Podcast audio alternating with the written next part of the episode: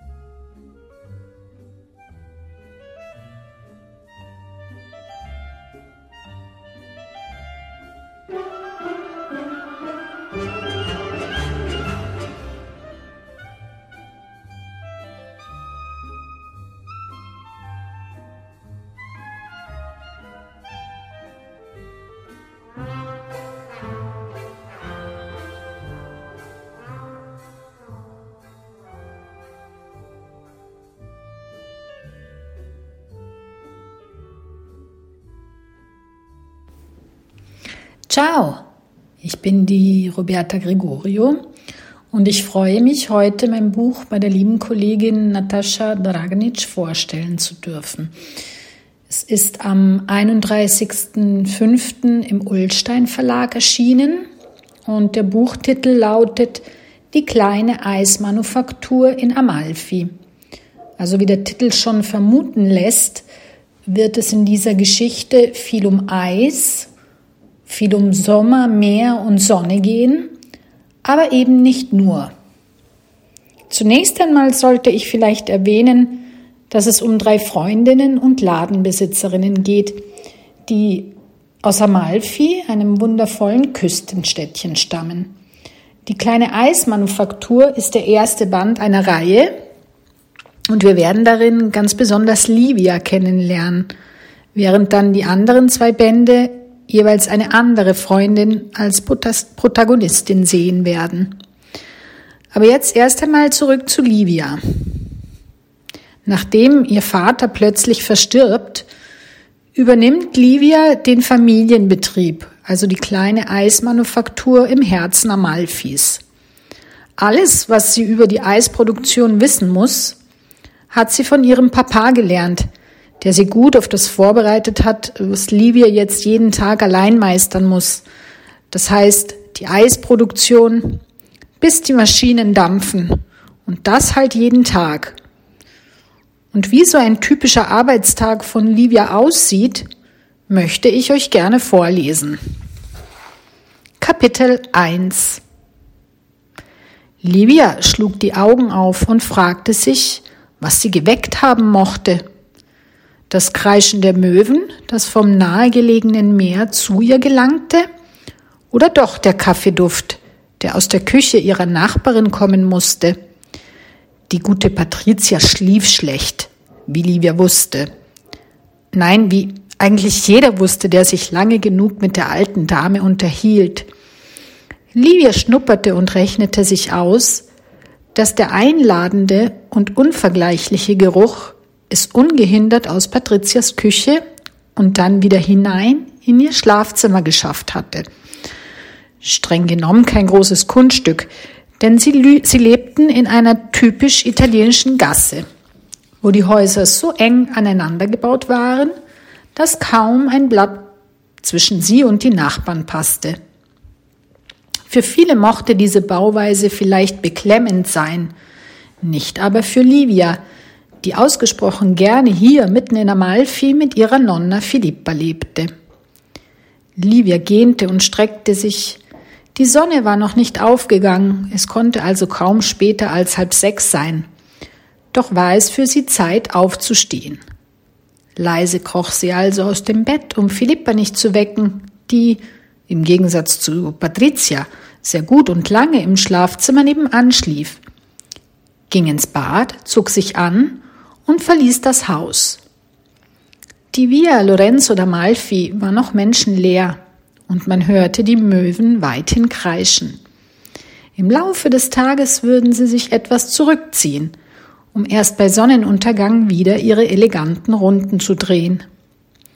Wenig später betrat Livia eilig den antiken Palazzo und genoss weiterhin die Ruhe, die so früh am Morgen auch hier noch, auch hier, auch hier noch herrschte. Die Stille im Eingangsbereich aus hellem Marmor, der durch die hohen Decken etwas geradezu Majestätisches ausstrahlte, war angenehm. Ebenso die dezente Kühle, die gegenüber der sommerlichen Temperatur draußen wohltuend war.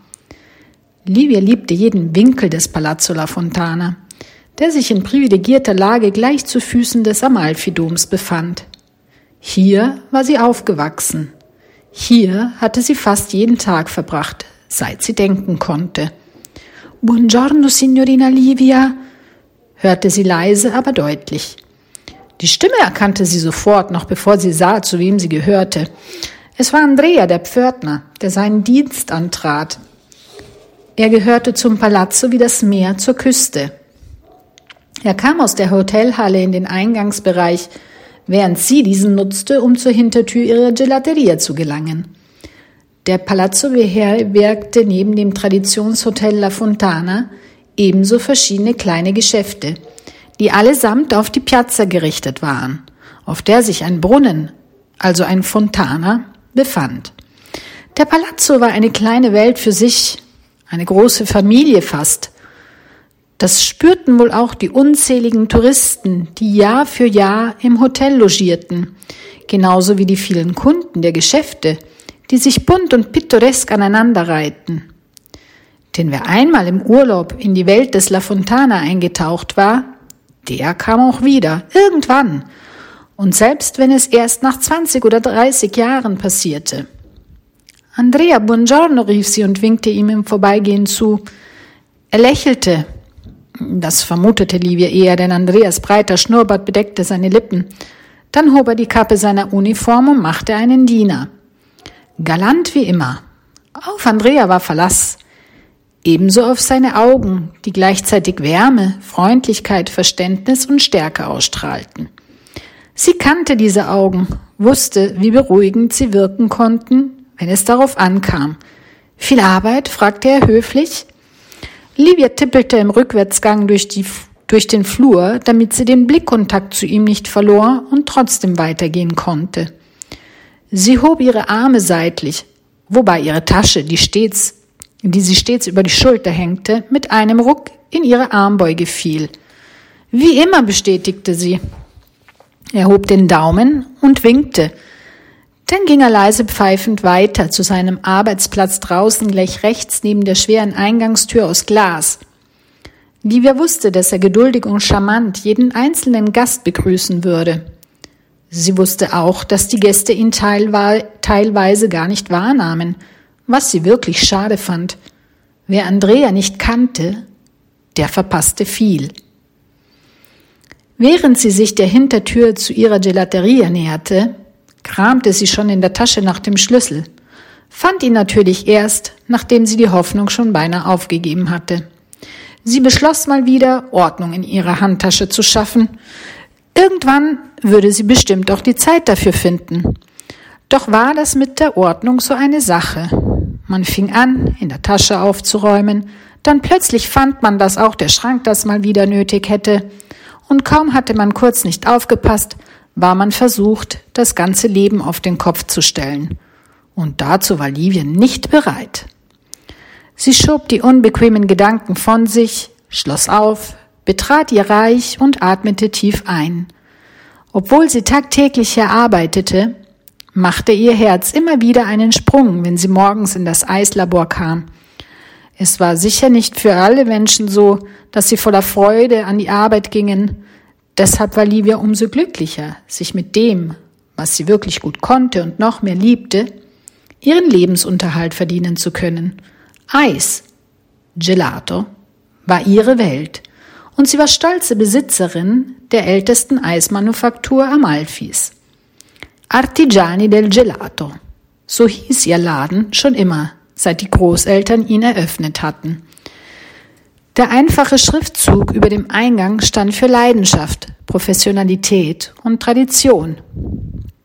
Auf Livias Schultern lastete die Verantwortung, die Eismanufaktur erfolgreich in die Zukunft zu tragen. Sie spürte diese Last jedoch kaum. Je mehr sie produzierte, umso glücklicher war sie obwohl sie mit der Arbeit kaum nachkam. In letzter Zeit war es für sie regelrecht unmöglich geworden, ein Privatleben zu haben. Das lag daran, dass das Geschäft gut lief, besser noch als die Jahre zuvor. Vor einigen Monaten hatte ein Fernsehteam in Amalfi gefilmt und es hatte ausgerechnet sie, Livia Lucibello, vor die Kamera geholt, damit sie über ihre Eismanufaktur sprechen konnte. Das Geschäft hatte danach einen bombastischen Aufschwung erlebt.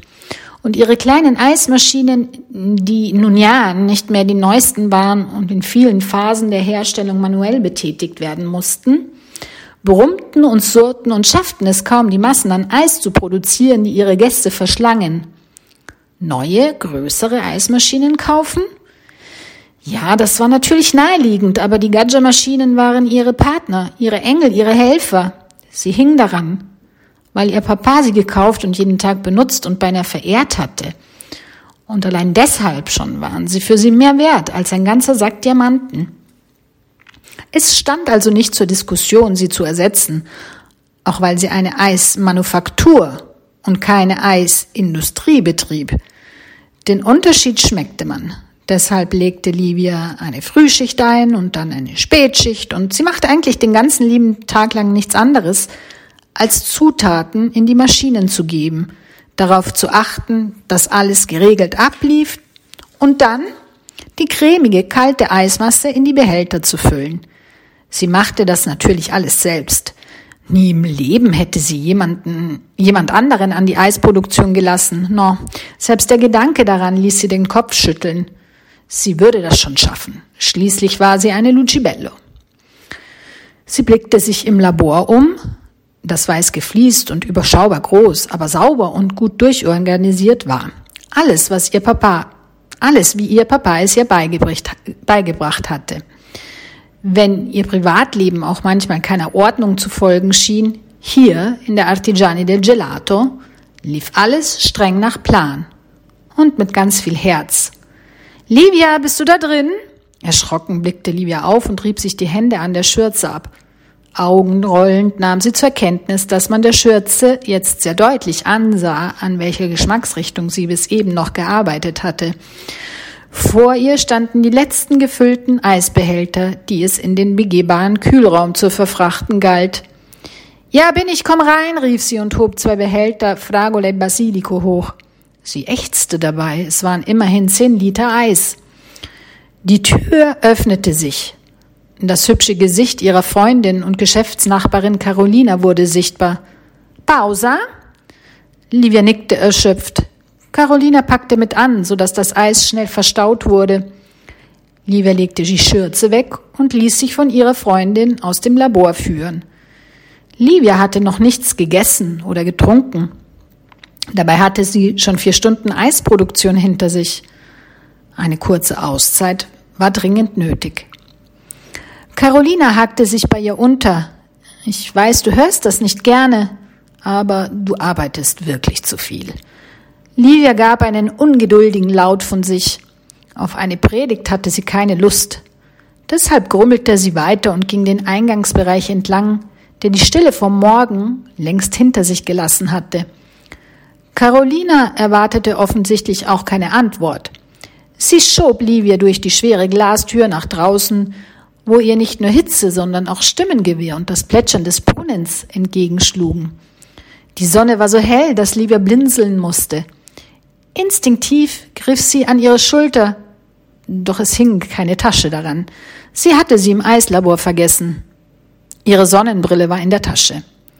Nimm meine, bot Carolina an, die oft die Gabe hatte, Livia auch ohne Worte zu verstehen. Die Freundin zog die Sonnenbrille aus ihrem dunkelblonden, lockigen Haar und gab sie ihr. Livia setzte sie auf, nickte Andrea zu, der kurz seine Kappe hob und ihr zuzwinkerte. Dann erst erreichte sie der übliche amalfitanische Trubel so richtig, und sie ließ sich endlich darauf ein. Es war Sommer, alle genossen die Sonne. Amalfi zeigte sich von der besten Seite. Es stimmte alles, wie in einem perfekt inszenierten Film. Die herrlichen Gebäude, das fantastische Licht, die Touristen, heitere Stimmen, die in Sprachen der ganzen Welt redeten, das Meer und die beschreiblich, unbeschreiblich schöne, schroffe Küste. Das, was Livia sah, war die amalfitanische Realität, der amalfitanische Alltag, und sie verliebte sich jeden Tag neu in ihn. Du siehst schon besser aus, fand auch Carolina, die den Arm hob und winkte. Ihre gemeinsame Freundin Diletta kam ihnen entgegen. Das Trio der drei Geschäftsinhaberinnen der Läden links von der gläsernen Eingangstür des Palazzo war komplett. Diletta, die mit ihrer olivfarbenen Haut und ihrem glatten schwarzen Haar eine richtige Schönheit war, umarmte erst Livia, dann Carolina und gab jeweils ein Küsschen auf die Wange. Livia merkte nicht zum ersten Mal, dass sie nicht unterschiedlichen hätten, unterschiedlicher hätten sein können. Doch es verband sie viel mehr als Äußerlichkeiten. Sie hatten gemeinsame und sehr ähnliche Kindheitserinnerungen, waren sie doch Seite an Seite in ihren Läden, die zuvor ihren Großeltern und dann ihren Eltern gehört hatten, aufgewachsen. Na, jetzt bei Hübschen wollen wir uns beeilen. Ich fürchte, wir bekommen bei Saal sonst keinen Tisch mehr, begrüßte die Letter sie.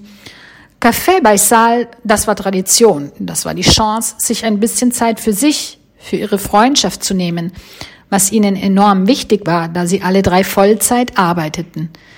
Livia war zwar Single, aber Carolina hatte, nach einer unglücklich geendeten Beziehung, seit ein paar Monaten wieder einen Freund und die Letter war verheiratet.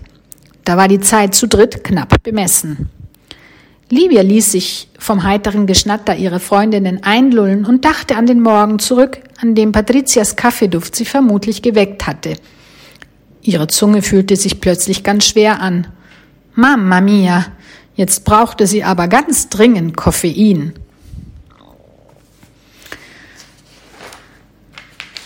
So, also wie bereits erwähnt, sind Livia, Carolina und Diletta benachbarte Ladenbesitzerinnen.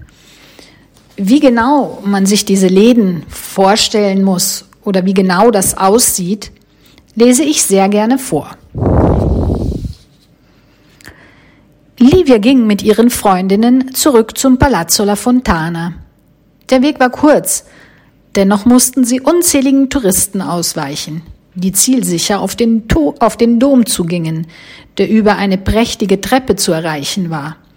Die Stufen gingen von der Piazzetta aus auf der sich sowohl der Palazzo La Fontana als auch der Palazzo Sant'Andrea befanden. Hier spielte sich das Leben in Amalfi ab. Und wie hübsch sie waren, ihre drei Läden. Livia bestaunte sie gerne, wie sie so einladend, geschäftig und fröhlich nebeneinander lagen und den perfekten Rahmen für diese wichtige Piazza boten. Carolinas Cartiera Cavaliere, eine Papeterie, natürlich mit Produkten aus Amalfi-Papier, hatte den Laden gleich links neben dem Haupteingang des Palazzo eingenommen. Die Frontseite, die größtenteils aus Schaufenstern bestand, hatte Carolina attraktiv und gekonnt in Szene gesetzt, so dass man schon von außen Lust darauf bekam, die Quartiere zu besuchen. Feinstes Briefpapier, dicke Blöcke, wundervolle Notizhefte befanden sich im Laden und in der Auslage. Rechts und links vor der Ladentür waren zwei große Kartenständer positioniert, an denen, sie immer zu, an denen sich immer zu Menschentrauben bildeten. Ein Traum für alle Fans von hochwertigen Schreibwaren. Die Lettas Casa del Limone war ein einziger belebend duftender gelber Fleck. Wo das Auge auch hinreichte, alles war mit Zitronen bestückt, geschmückt oder bemalt. Marmelade, Kekse, Cremes, Kerzen, Seifen, Schnäpse, Stoffe, Schürzen, Keramik und, und, und. Allesamt rigoros aus Amalfi-Zitronen hergestellt oder mit der etwas langgezogenen großen Zitrusfrucht dekoriert. Livia liebte die Läden ihrer Freundinnen. Am meisten liebte sie ihre Eismanufaktur, die sich wunderbar zwischen Cartier und Casa fügte und von allen den kleinsten Ladenraum aufwies, denn das muntere Treiben lief an den 15 kleinen Tischen ab, die unter großen Sonnenschirmen vor der Gelateria aufgereiht waren. Zwar hatten sie Mitarbeiter, aber sie waren alle drei am liebsten selbst in ihren Läden. Ran an die Arbeit? fragte Livia also, als sie endlich vor dem Palazzo La Fontana standen. Sie nickten sich zu und taten das, was sie am besten konnten. Menschen aus aller Welt mit ihren Spezialitäten glücklich machen.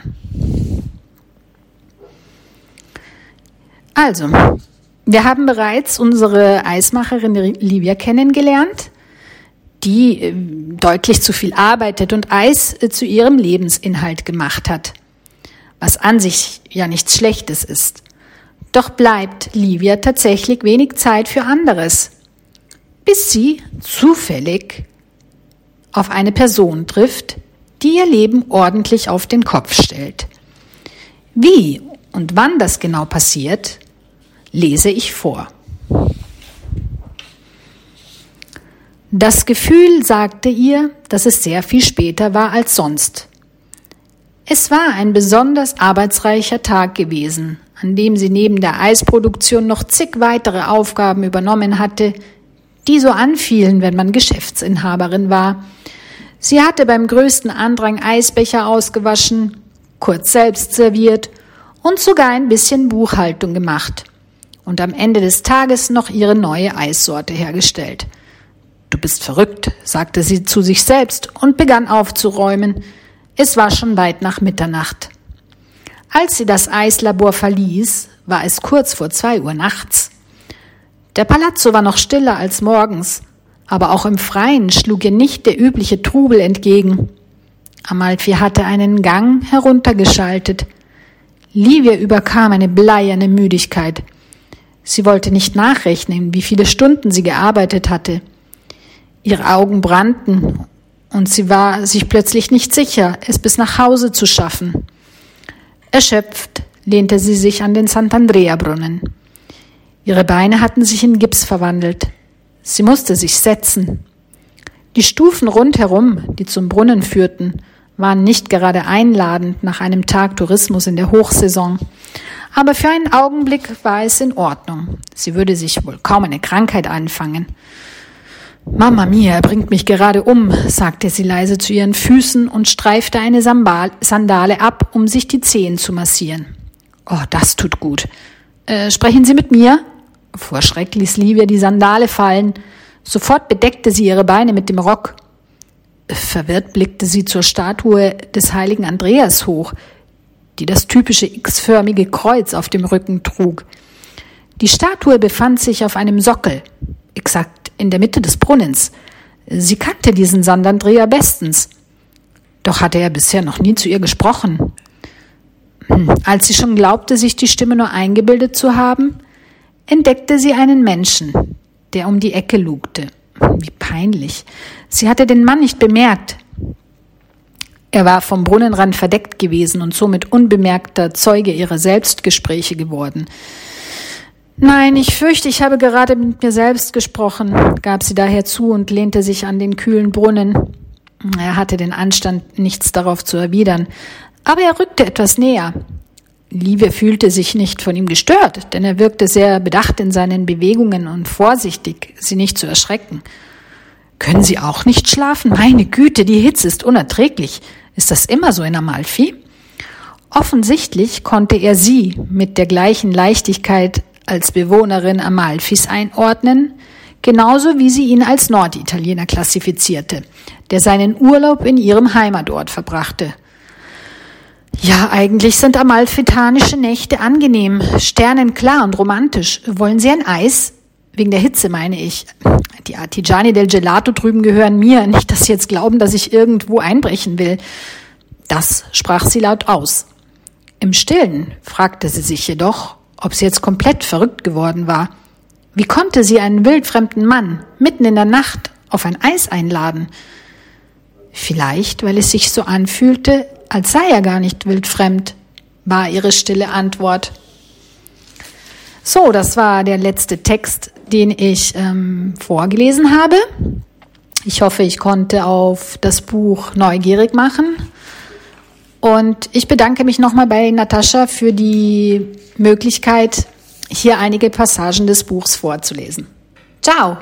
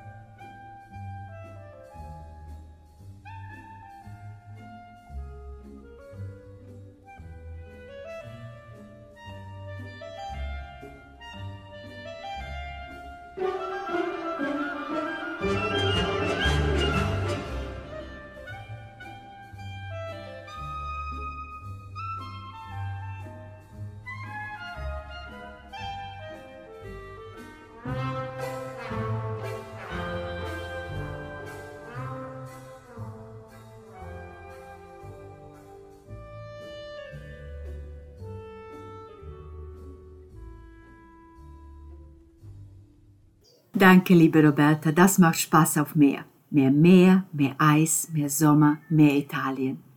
Also packen wir die Koffer und verreisen wir mit all diesen wunderbaren Geschichten im Ohr und treffen uns wieder hier am 20. August, auch mit einem Gast, diesmal einem kroatischen Autor, Edi Matic. Bis dahin lesen Sie fleißig und hören Sie meinem Podcast zu. Danke fürs Abonnieren Schönen Sommer wünsche ich und winke Ihnen von meiner Insel zu.